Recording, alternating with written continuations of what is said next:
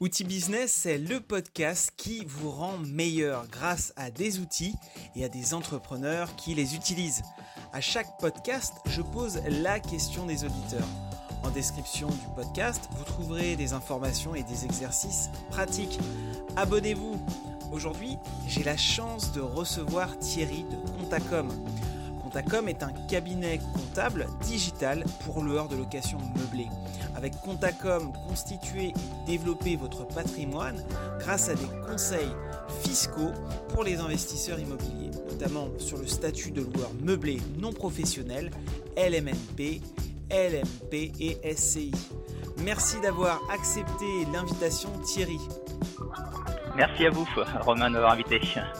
Écoutez, on va passer à un bon moment, euh, vaste sujet. Euh, on va parler un, sujet particulier dans mon podcast parce que habituellement on est sur des outils euh, digitaux. Là, on est plutôt sur une forme de service, mais on a réussi ensemble à trouver un moyen via une simulation qu'on va pouvoir faire et explorer pendant ce podcast, bah, apporter ce côté outil qui est l'ADN en fait du podcast. On va parler d'un sujet vaste et un peu polémique des fois, euh, parce que forcément, on parle d'argent, hein, on parle d'impôts. Euh, on va parler d'un statut, le statut LMNP. Donc, on va décrire tout ça, on va expliquer ce que c'est et on va essayer de se poser la question de savoir pourquoi le statut LMNP euh, vous permet de payer moins ou pas d'impôts.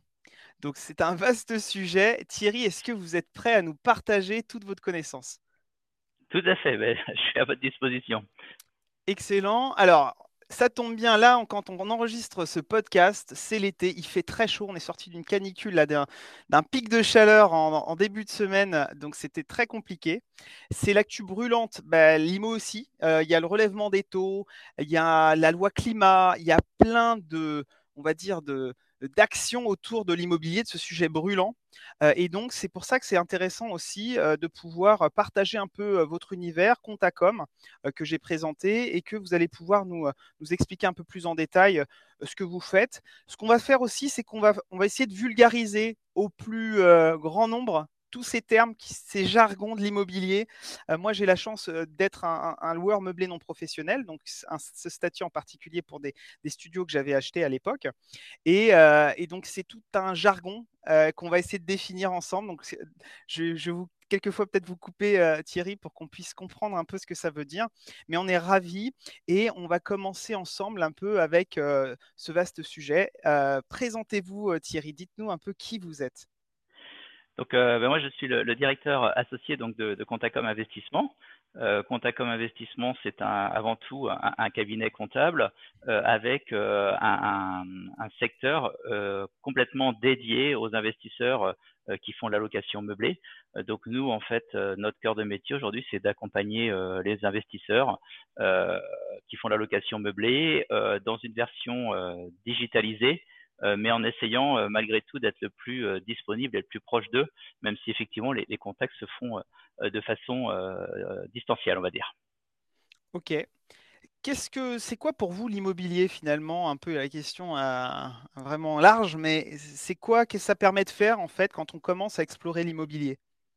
L'immobilier, c'est une passion pour moi, parce que c'est à la fois euh, comment dirais-je, euh, à titre personnel, bah, c'est, voilà, je suis investisseur aussi euh, comme vous, comme, nos clients. et puis après, bah, c'est mon métier aujourd'hui.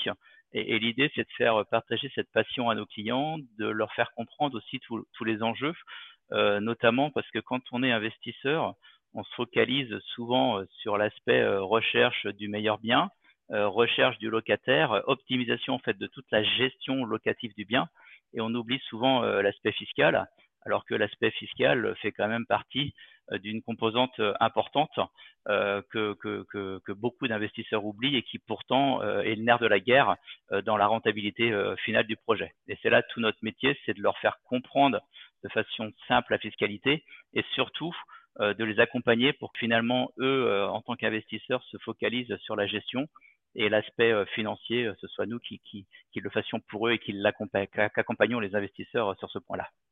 Quand on parle investisseur, euh, on s'imagine euh, des grands investisseurs avec des millions. Est-ce qu'aujourd'hui, euh, c'est, c'est le cas où il y a vraiment une grande variété d'investisseurs et d'investissements immobiliers?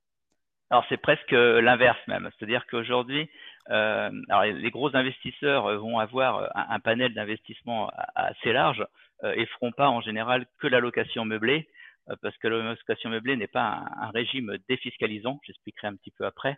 Euh, mais les gros investisseurs vont avoir un panel très large. Au contraire, le petit investisseur, le primo-investisseur, euh, va souvent être quelqu'un qui euh, ne va pas chercher à défiscaliser, donc diminuer son impôt, mais va chercher à se créer du patrimoine sans pour autant alourdir son impôt. Et c'est là où le LMNP va prendre tout son sens. Et nous, aujourd'hui, au niveau du service, on accompagne un peu plus de 15 000 clients. Et bah, globalement, nos investisseurs, c'est des, investisseurs qui ont un à deux biens en moyenne. Donc, on est sur des petits investisseurs. Et c'est vraiment notre cœur de business aujourd'hui et c'est les gens à qui on a plaisir d'accompagner.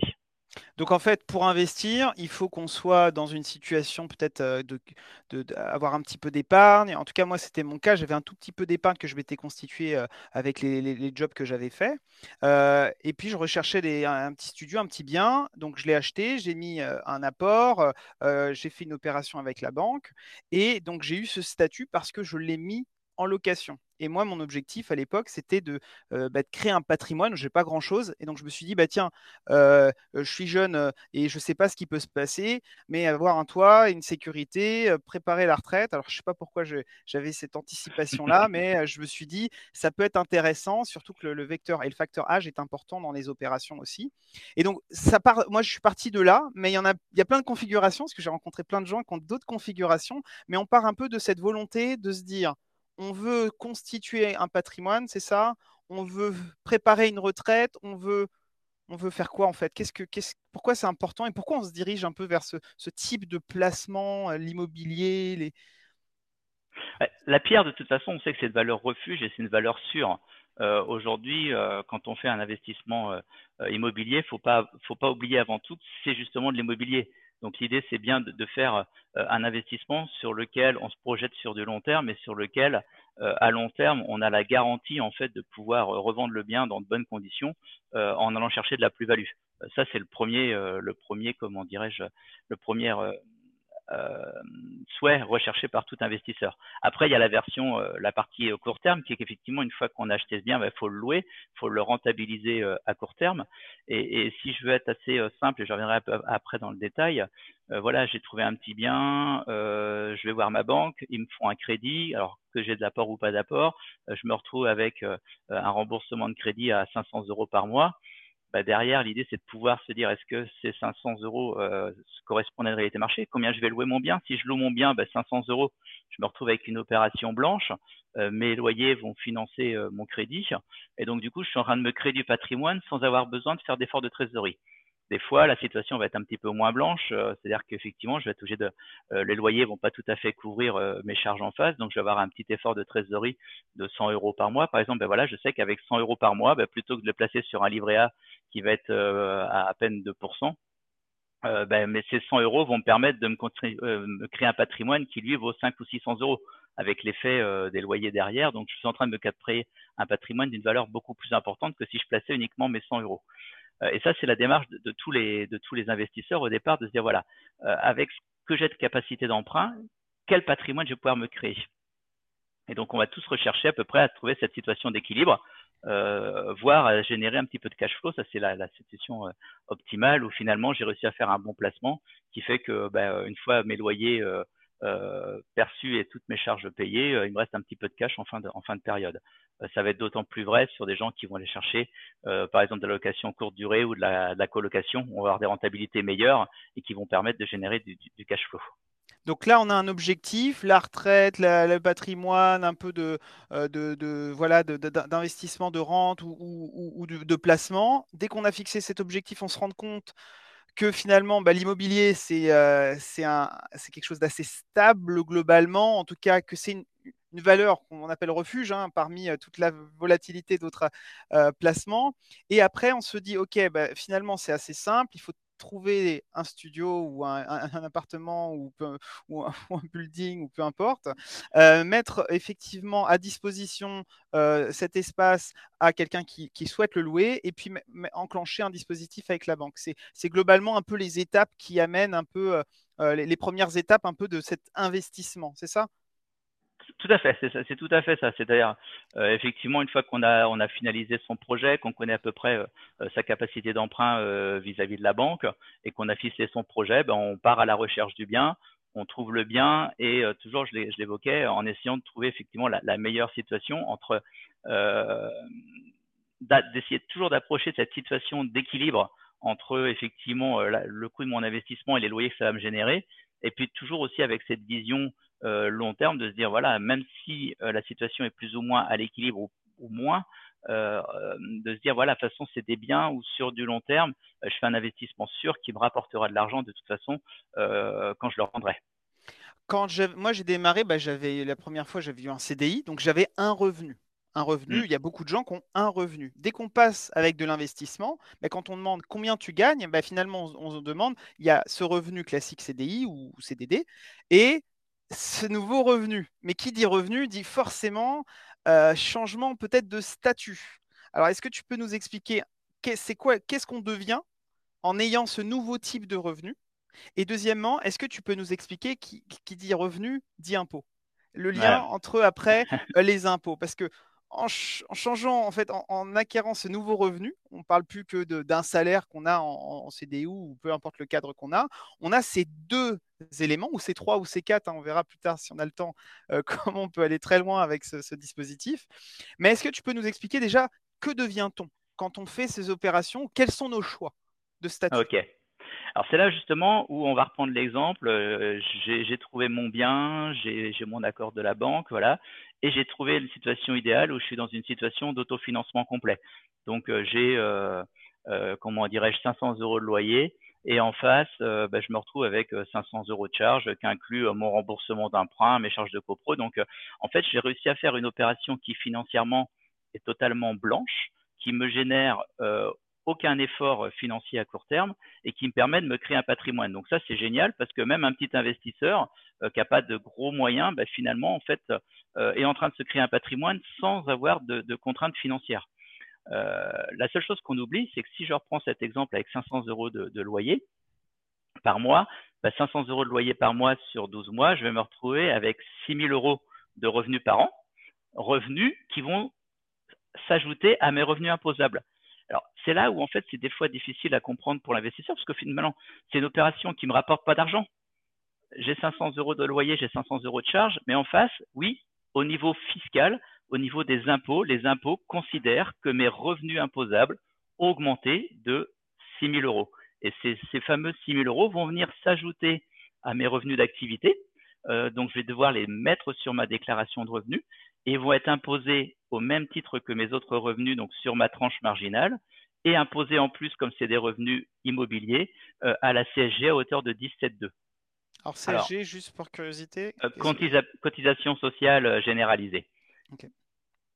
Donc, euh, donc en fait, voilà, c'est des revenus qui finalement me génèrent pas de trésorerie, mais qui sont par contre des revenus imposables.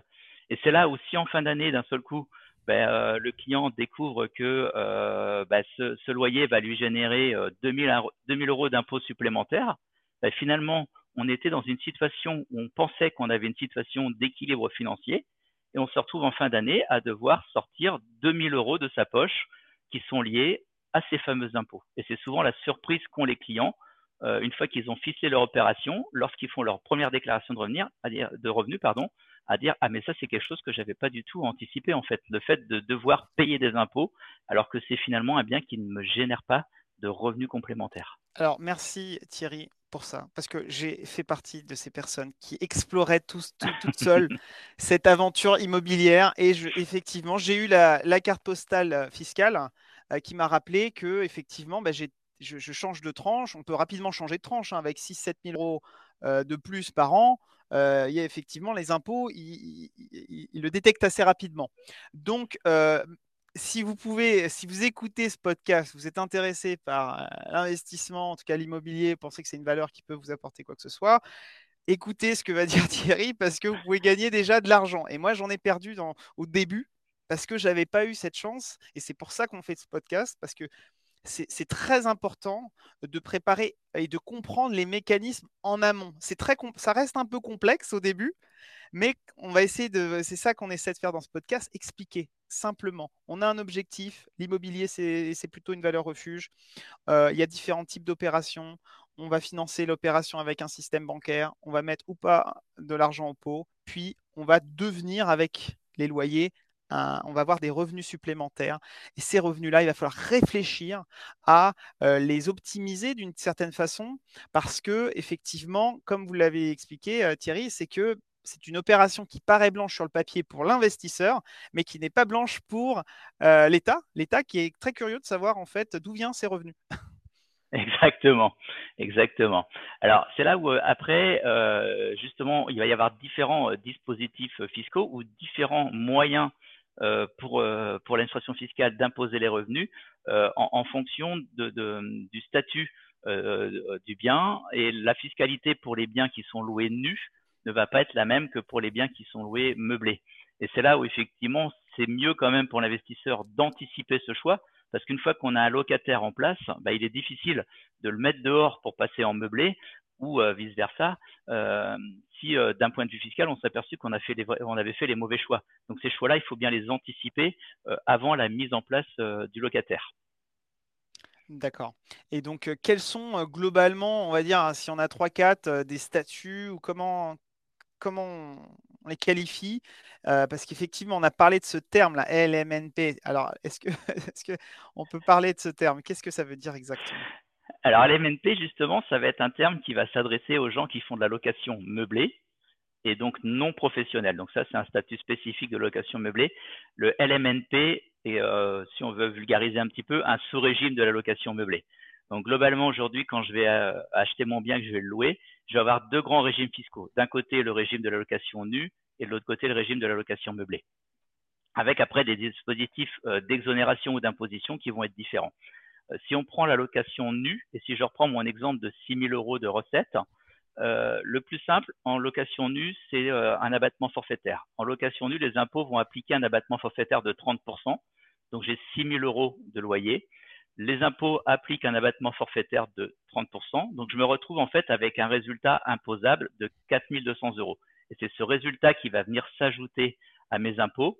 Et donc dans une tranche, dans le cadre d'une tranche marginale à 30% et d'une CSG à 17,2, on va arriver là à un total d'environ 2000 euros d'impôts.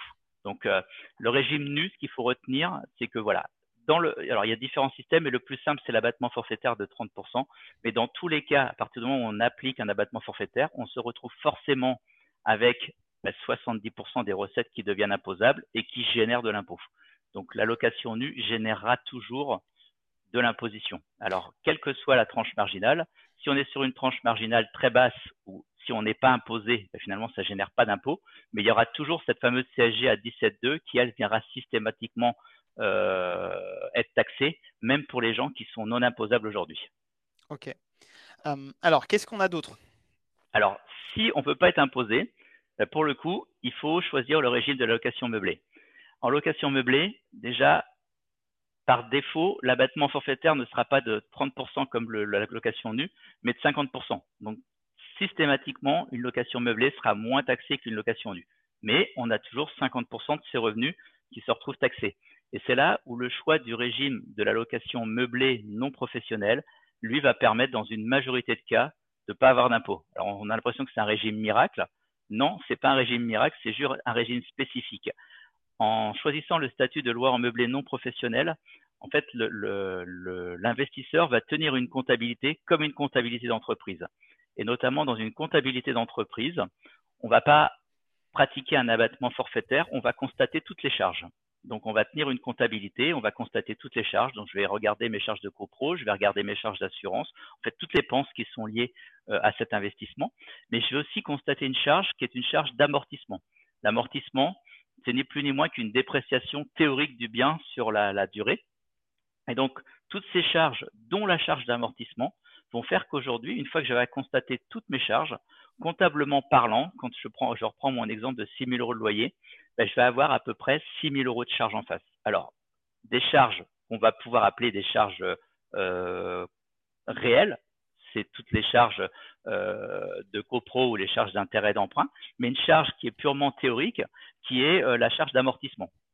mais toutes ces charges additionnées représentent à peu près 6 000 euros, voire un peu plus, et ce qui fait que une fois que j'ai pris d'un côté mes recettes de 6 000 et l'autre côté toutes mes charges, ben, je me retrouve avec un résultat à zéro. Et si j'ai un résultat imposable à zéro, ben, ça veut dire pas d'impôt. Et si j'ai pas d'impôt, j'ai non pas, euh, j'ai d'impôt, mais je n'ai pas non plus de CSG. C'est ce qui se passe aujourd'hui pour les gens qui font la location meublée. C'est qu'en tenant cette comptabilité comme une entreprise, ils se retrouvent dans la majorité des cas à avoir un résultat imposable à zéro. Est-ce que c'est un, cadeau fiscal ou c'est simplement du bon sens finalement? Parce que quand euh, j'entends la description que tu vous faites là, je me dis, euh, ça paraît logique. Je me dis, je suis l'État, je veux que tout soit d'équerre en fait. Je veux pas justement qu'il y ait euh, euh, quoi que ce soit sur la compta, et donc je vais mettre un dispositif et je veux que ce soit tout, tout, tout, soit rigoureux. et j'ai l'impression qu'en fait, mécaniquement, le fait que tout soit rigoureux, bah, ça, aide tout le monde. Et donc, finalement, c'est un mécanisme, c'est pas une, une, niche fiscale où il n'y a pas de cette notion de, comment dire, d'optimisation finalement. C'est juste du bon. Est-ce que c'est juste du bon sens en fait? Eh, Il y a un peu de ça, c'est-à-dire qu'en fait, on tient une comptabilité comme une comptabilité d'entreprise. Euh, donc à partir de là, euh, bah, on applique la fiscalité classique. C'est pas un cadeau de l'État. La seule chose, c'est qu'effectivement, on pratique un amortissement. Euh, donc on constate comptablement une dépréciation de valeur, alors que dans la réalité des faits, un bien rarement de la valeur, euh, il a plutôt tendance euh, euh, à, en prendre. mais d'un point de vue comptable, la logique est la même pour un appartement qu'une voiture où bah, une dépréciation de valeur d'une voiture est corrélée à une dépréciation réelle. Donc là où c'est une niche fiscale aujourd'hui, le statut de loueur en meublé non professionnel, c'est que dans le cadre d'une comptabilité d'entreprise, si on pratique des amortissements qui ne sont pas corrélés à une vraie perte de valeur, un moment, lors de la revente d'un bien, on se fait rattraper. Donc en fait, on ne fait quelque part que reporter le, problème.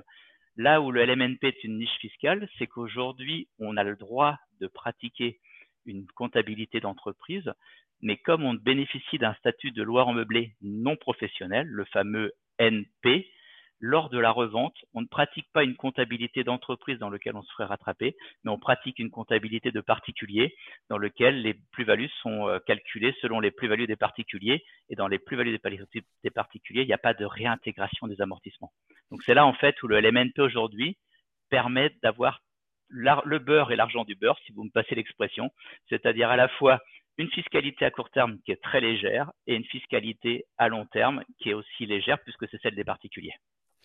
Ok, euh, par contre, on est des particuliers, donc on a euh, ce revenu euh, bah, du, job, hein, ce nouveau revenu d'une location.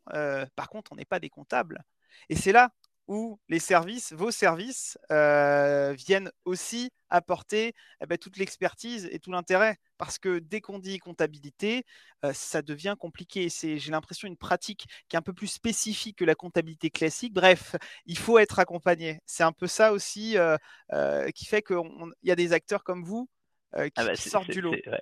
C'est complètement ça, en fait, puisque sur le papier, c'est très simple. Et, euh, si euh, je vous faisais voir un exemple sur papier, effectivement, euh, le calcul comptable rapide avec toutes les charges et l'amortissement d'emprunt, on, on, peut le comprendre en cinq minutes. mais derrière, c'est ce que j'évoquais, c'est qu'on tient une comptabilité entreprise. Et une comptabilité entreprise, on connaît tous le système français, c'est lourd. Il y a des démarches, il y a des obligations, il y a des délais, il y a voilà. Et, et, et, et même si on est sur une comptabilité simple, euh, de, location, euh, on, a toute la lourdeur du système euh, français et toutes les obligations et les contraintes de faire les choses correctement. et c'est là en fait tout notre métier aujourd'hui, c'est de faire en sorte de laisser toute cette contrainte à notre charge et que le client finalement n'ait que les avantages, c'est-à-dire le fait de ne pas payer d'impôts et la sécurité d'être accompagné par un professionnel dont c'est le métier.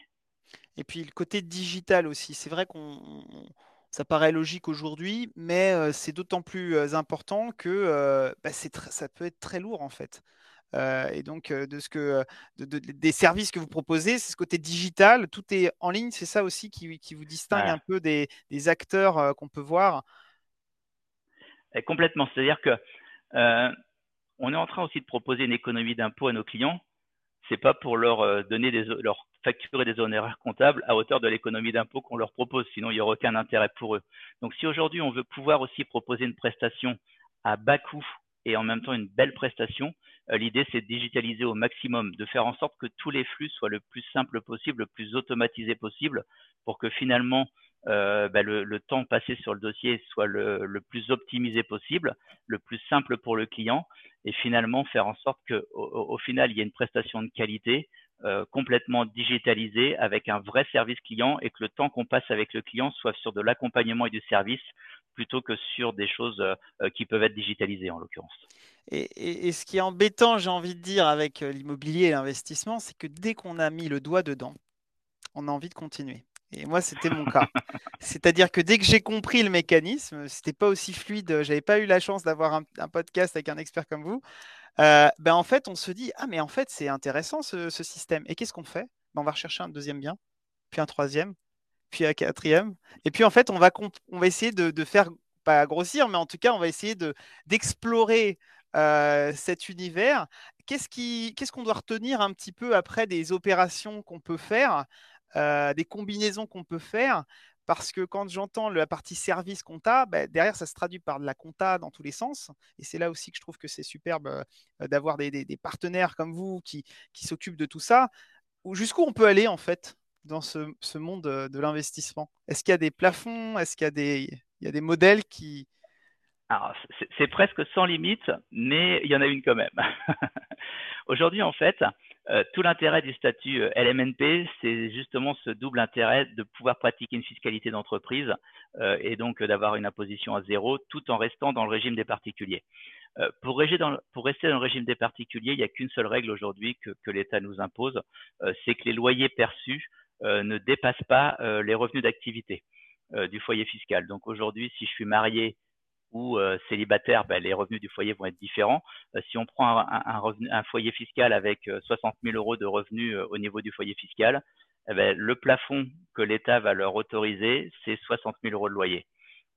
si je suis un foyer avec un revenu fiscal à 200 000 euros, eh ben, mon plafond, c'est 200 000 euros. si je suis célibataire avec un revenu fiscal de référence à 30 000, ben, mon plafond, c'est 30 000. Donc le plafond, c'est chacun qui le définit c'est plutôt l'État qui le décide pour chacun des personnes en fonction de leur revenu euh, d'activité. Euh, et donc, tant qu'effectivement on dépasse pas, tant que les loyers perçus ne dépassent pas les revenus d'activité, on garde tous les avantages de ce statut euh, LMNP. Si après on dépasse, bah là pour le coup effectivement on change de statut, on n'est plus dans le statut de loueur en meublé non professionnel, mais on passe sur un statut de loueur meublé professionnel avec des règles qui sont différentes.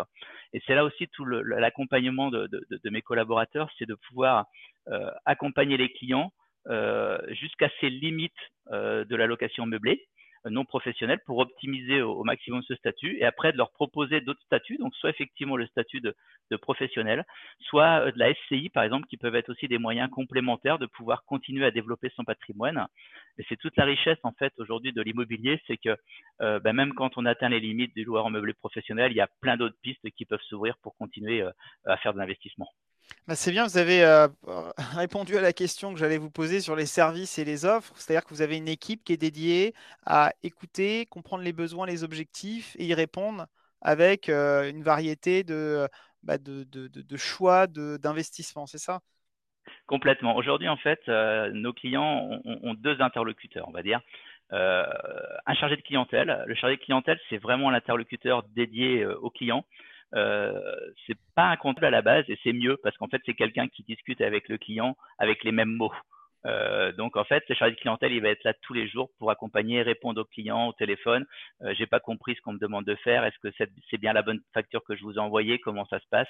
Donc ça, c'est vraiment l'interlocuteur euh, dédié au quotidien. Et puis après, on a les, les comptables euh, qui travaillent dans l'ombre et qui vont faire toute la tenue de comptabilité. Puis après, les responsables de pôle euh, qui, eux, vont amener toute l'expertise et qui vont pouvoir accompagner le client quand le client a des projets, quand il a des questions, quand il veut faire, il, veut, voilà, aujourd'hui, bah, euh, j'ai acheté un bien, ça marche super bien, ce que vous dit Romain, je vais en acheter un deuxième, à quoi il faut que je fasse attention. Et donc là, voilà, on va faire de l'accompagnement en disant, c'est bon, il n'y a pas de souci par rapport à vos revenus, vous pouvez rester dans le statut LMNP. Attention, là, on va commencer à être proche des revenus, il faudrait peut-être plutôt envisager une SCI où on va passer sur le statut LMP. Donc voilà, c'est tout l'accompagnement auprès des chefs d'équipe euh, sur en fait euh, bah, les projets de nos clients pour les accompagner au mieux, toujours avec ce souci en fait de les sécuriser et de faire en sorte qu'ils optimisent au mieux euh, leur fiscalité et puis surtout qu'ils se posent les bonnes questions avant de faire l'investissement. C'est toujours ça la, le, nerf de la guerre en l'occurrence. Tout se, tout se joue avant, euh, c'est ça aussi, hein, c'est la préparation comme toujours. Exactement. Euh, alors moi j'ai la question des auditeurs, hein. chaque podcast je pose une question à mes auditeurs là qui sont très curieux et là en général il y a des fois des tendances, là c'est surtout sur euh, les coûts aujourd'hui d'être accompagné. par un acteur ou par justement un, un, service comme les services que vous proposez en fait, comment ça fonctionne en fait? Est-ce que, est-ce que ça ajoute en fait des coûts? Parce que finalement, quand on, on s'écoute parler, on a l'impression que c'est le paradis. On a une opération qui s'autofinance, on a les impôts qui donnent pas, qui, sont à zéro, euh, on a un service euh, qui peut être à l'écoute. Enfin, ça a l'air d'être euh, une solution, en tout cas un service qui, ouais, qui, qui a l'air super intéressant. Euh, donc, est-ce que c'est pas au niveau des coûts qu'on s'y retrouve Pas Comment ça fonctionne? Ça là aussi, il n'y a pas de piège en fait. Hein. Euh, euh, aujourd'hui, on, va être sur un, tarif de base aux alentours de 450 euros TTC. quand j'évoquais tout à l'heure en, foncier ou, un revenu foncier avec 6 000 euros de loyer et un client qui paye environ 2 000 euros d'impôt, 450 euh, euros de coût euh, par rapport à une économie d'impôt de, de 2000 euros, il n'y a pas photo. Surtout qu'en plus, aujourd'hui, il y a des dispositifs fiscaux derrière, euh, notamment la possibilité pour les clients qui sont imposables d'adhérer à un centre de gestion agréé, qui permettent en plus aux clients de pouvoir récupérer deux tiers des honoraires comptables et des centres de gestion agréés sous forme de réduction d'impôt. Donc au final, on se retrouve souvent avec des clients qui ont un, un coût réel de comptabilité inférieur à 200 euros pour un bien.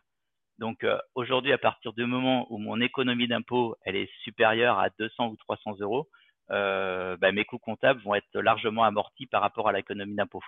Donc c'est souvent les calculs que font nos clients. Et aujourd'hui, euh, c'est tout le travail aussi de mes collaborateurs euh, commerciaux, c'est de faire les simulations avec le client. C'est-à-dire qu'à un moment, on va, on va calculer pour le client l'économie d'impôt, on va lui expliquer en face combien va lui coûter la prestation comptable, et puis après, bah, le client, c'est lui qui fait son choix. Euh, dans la majorité des cas, de toute façon, ce sera intéressant. Après, il y a des clients qui, pour 150 euh, euros, 200 euros, vont dire non, moi, je n'ai pas envie de m'embêter, je vais rester, euh, je vais prendre plutôt le régime de la simplicité. Et puis, de toute façon, quand les écarts sont à hauteur de 1500 ou 2000 euros, la question se pose même plus. Bon, donc je crois qu'on a compris ce qu'on doit faire. Alors justement, c'est ça qu'on voulait faire aussi dans ce podcast pour finir, parce qu'on va devoir conclure. Euh, on, a, vraiment balayé euh, tous les grands points et j'espère que les auditeurs et auditrices, là, vous allez pu euh, mieux comprendre ce vaste univers.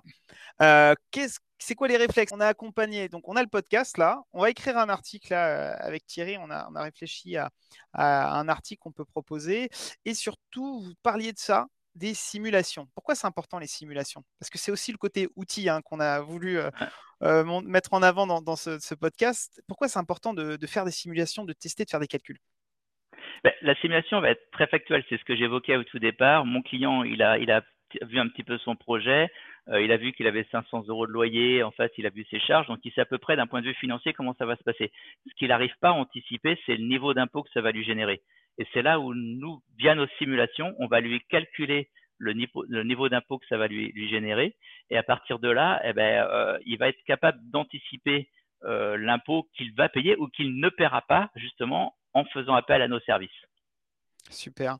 Donc, euh, on va retrouver toute cette simulation. Donc, il y en a combien? Il y en a deux? C'est simple, c'est compliqué, c'est tout un. Comment ça marche? Non, non, c'est très simple. Euh, il y en a deux principalement. Ça va être effectivement de comparer euh, la location nue avec la location meublée et puis de pouvoir euh, calculer ou d'anticiper effectivement le montant d'impôt que le client aurait par rapport à ses loyers. Ok. Donc, on va pouvoir retrouver tout ça dans ce podcast que je vais accompagner. Hein, dans la description, on va remettre un article complet pour pouvoir euh, ben, répondre à tous les curieux euh, qui veulent aller un peu plus loin. Et Thierry, bah, j'ai envie de dire, c'est la fin déjà de ce podcast. Euh, c'était assez concis et j'espère qu'on a tout dit. Est-ce qu'il y a des choses à préciser ou pour conclure ensemble? Non, moi je voulais juste préciser en conclusion. Voilà, l'immobilier et la comptabilité, c'est ma passion. C'est souvent difficile euh, pour les clients de, de, partager. Alors autant la passion de l'immobilier c'est facile à partager, autant la passion de la comptabilité elle est plus difficile à partager. Mais c'est justement en fait euh, tout, le, tout notre métier, euh, nous euh, et mes collaborateurs, c'est de faire en sorte que pour le client finalement ce soit simple et le plus simple possible. Et quand effectivement un client me dit le meilleur compliment qu'on puisse me faire, c'est mais finalement je pourrais me passer de vous. À du moment où le client a l'impression qu'il peut se passer de nous, c'est que finalement on a rendu ça tellement simple qu'il a l'impression qu'il pourrait se passer de nous, ce qui n'est pas le cas. Bah écoutez, euh, c'est une belle conclusion, Thierry. Euh, en tout cas, je vous remercie d'avoir pris du temps pour partager votre connaissance. Je crois qu'il faut qu'on regarde ce que vous allez faire là, parce que début rentrée, je crois qu'il y a plein de belles choses. Il y a des nouveautés qui vont sortir. Il y a votre site web. Il y a plein, plein, plein d'actus. C'est ça. Hein? Ouais, tout à fait. On est en train de refaire euh, complètement le site web. On a retravaillé aussi nos simulations justement pour qu'elles soient toujours dans cette idée de faire en sorte que ce soit le plus simple possible pour le client à comprendre. Euh, et puis voilà, la fiscalité évolue énormément. Vous l'évoquiez en, début de, podcast aussi. Euh, toutes les problématiques sur les passoires thermiques, sur euh, les taux d'endettement. Aujourd'hui, en fait, c'est quelque chose qui est très riche. Et notre quotidien, c'est vraiment voilà de pouvoir sécuriser l'investisseur et de bien l'accompagner avant qu'il fasse son investissement. Excellent. Merci beaucoup Thierry et euh, à bientôt. À bientôt Romain. Merci beaucoup.